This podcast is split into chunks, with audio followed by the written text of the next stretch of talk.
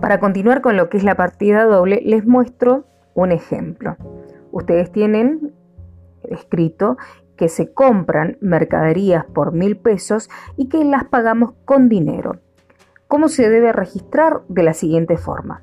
Ingresan mercaderías a la empresa por un valor de mil pesos y salen de la empresa mil pesos en efectivo por el pago de esas mercaderías.